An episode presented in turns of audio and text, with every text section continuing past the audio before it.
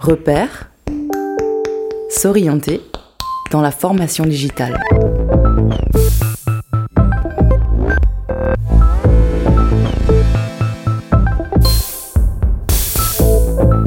Repère.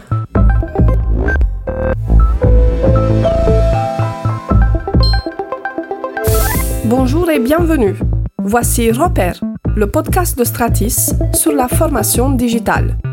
Je suis Christina Nicolae, formatrice consultante pour Stratis, entreprise experte en transformation digitale de la formation depuis 20 ans.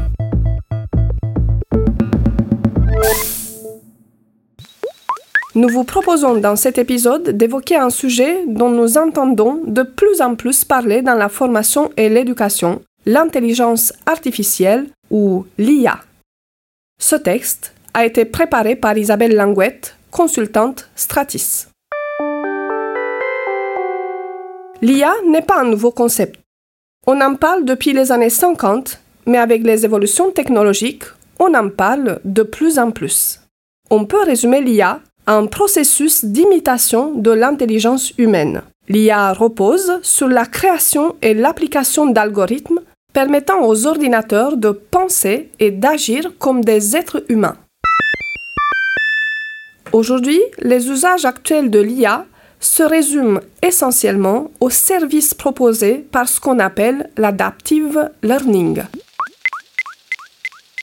En exploitant et analysant certaines données de nos apprenants, on est capable aujourd'hui d'automatiser l'individualisation des parcours. Mais ce n'est qu'une petite partie de ce que peut proposer l'IA. Nous pourrions aller beaucoup plus loin dans l'analyse de certaines données non exploitées à ce jour pour personnaliser mieux et plus. Par exemple, les possibilités d'optimiser les phases d'ancrage mémoriel permettent d'ajuster le déroulement de contenu d'une formation afin de proposer aux apprenants une meilleure expérience d'apprentissage individuel. Autre exemple, avec l'IA, on pourrait utiliser les méthodes pédagogiques les plus adaptées aux préférences personnelles d'apprentissage. On pourrait proposer une sélection et un ordre idéal de déroulement des contenus, sélectionner les contenus à réviser et déterminer le nombre, le rythme et le format de répétition. Proposer des compléments de formation adaptés au niveau et aux objectifs individuels. On peut dire aujourd'hui que l'IA est arrivée dans l'univers de la formation parce que nous utilisons déjà certaines données pour proposer du contenu individualisé. Par exemple, nous utilisons depuis longtemps des tests et leurs résultats pour pousser tel ou tel contenu. C'est un début louable, mais l'avenir de l'IA dans le monde de la formation repose sur notre capacité à collecter et analyser des millions de données pour une exploitation pertinente. En effet, une véritable IA nécessite de combiner la collecte d'un gros volume de données, ce qu'on appelle la big data, la mesure et l'analyse de ces données pour leur donner du sens, learning analytics, et l'utilisation d'un moteur permettant d'analyser ces gros volumes de données et d'automatiser des actions d'attribution. Pour résumer, on a une grosse marge de progression dans l'utilisation de l'IA pour optimiser nos processus d'apprentissage.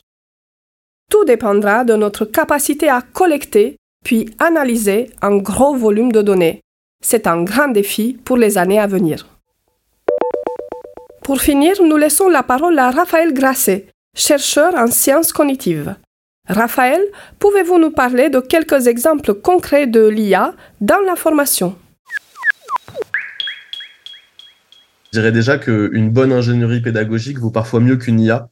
Et ensuite, une IA, c'est pas forcément quelque chose d'énorme euh, qu'on ne comprend pas. On peut aussi commencer par des choses assez simples. Et donc, euh, j'avais euh, en tête de vous donner trois exemples d'utilisation qui peuvent être liés à trois niveaux de conception différents d'IA, en tout cas. Voilà, donc le, le, premier niveau, euh, ce serait euh, un niveau de conception assez simple, comme par exemple euh, des fonctions mathématiques assez linéaires, voilà, où on peut intégrer des variables qui prennent en compte les spécificités de l'apprenant.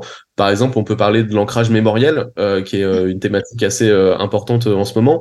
Il y a des thèses qui sont sorties récemment, je pense en particulier à celle de Benoît Chauffin, qui parle de modélisation mathématique très complexe, mais on peut aussi partir sur des fonctions assez simples, en reprenant par exemple les, les, les formules des Bingaus qui datent de, des années 1890, et puis en les améliorant avec, par exemple, ce que la littérature nous enseigne sur le fonctionnement de la mémoire humaine.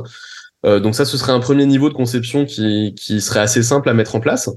Ensuite, on pourrait euh, parler des, tests de positionnement, alors que ce soit à la fois euh, en termes de compétences ou en termes de profil d'apprenant, ce qu'on fait par exemple dans Learning Coach, de savoir qui est l'apprenant qu'on a en face de nous. là, on n'a pas forcément encore une fois besoin d'aller chercher très loin.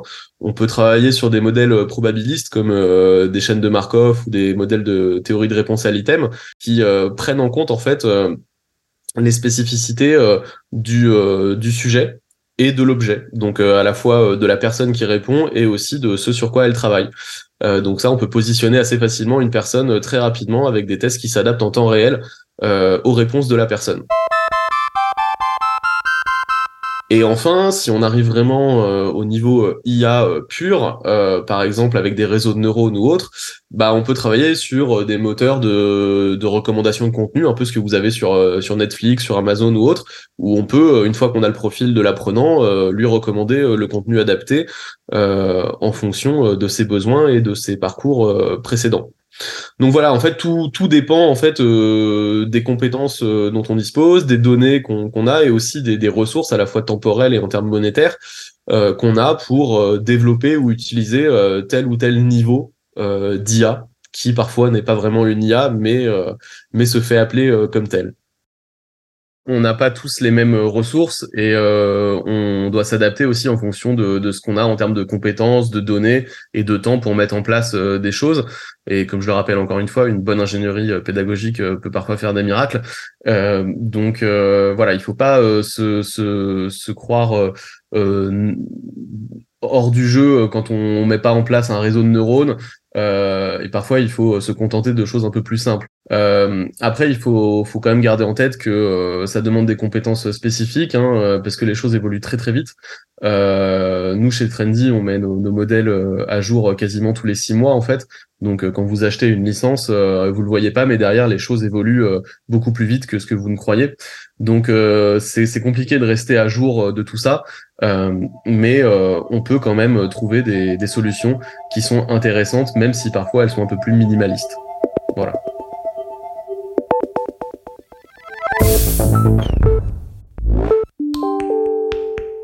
Pour aller plus loin, abonnez-vous à la page LinkedIn de Stratis.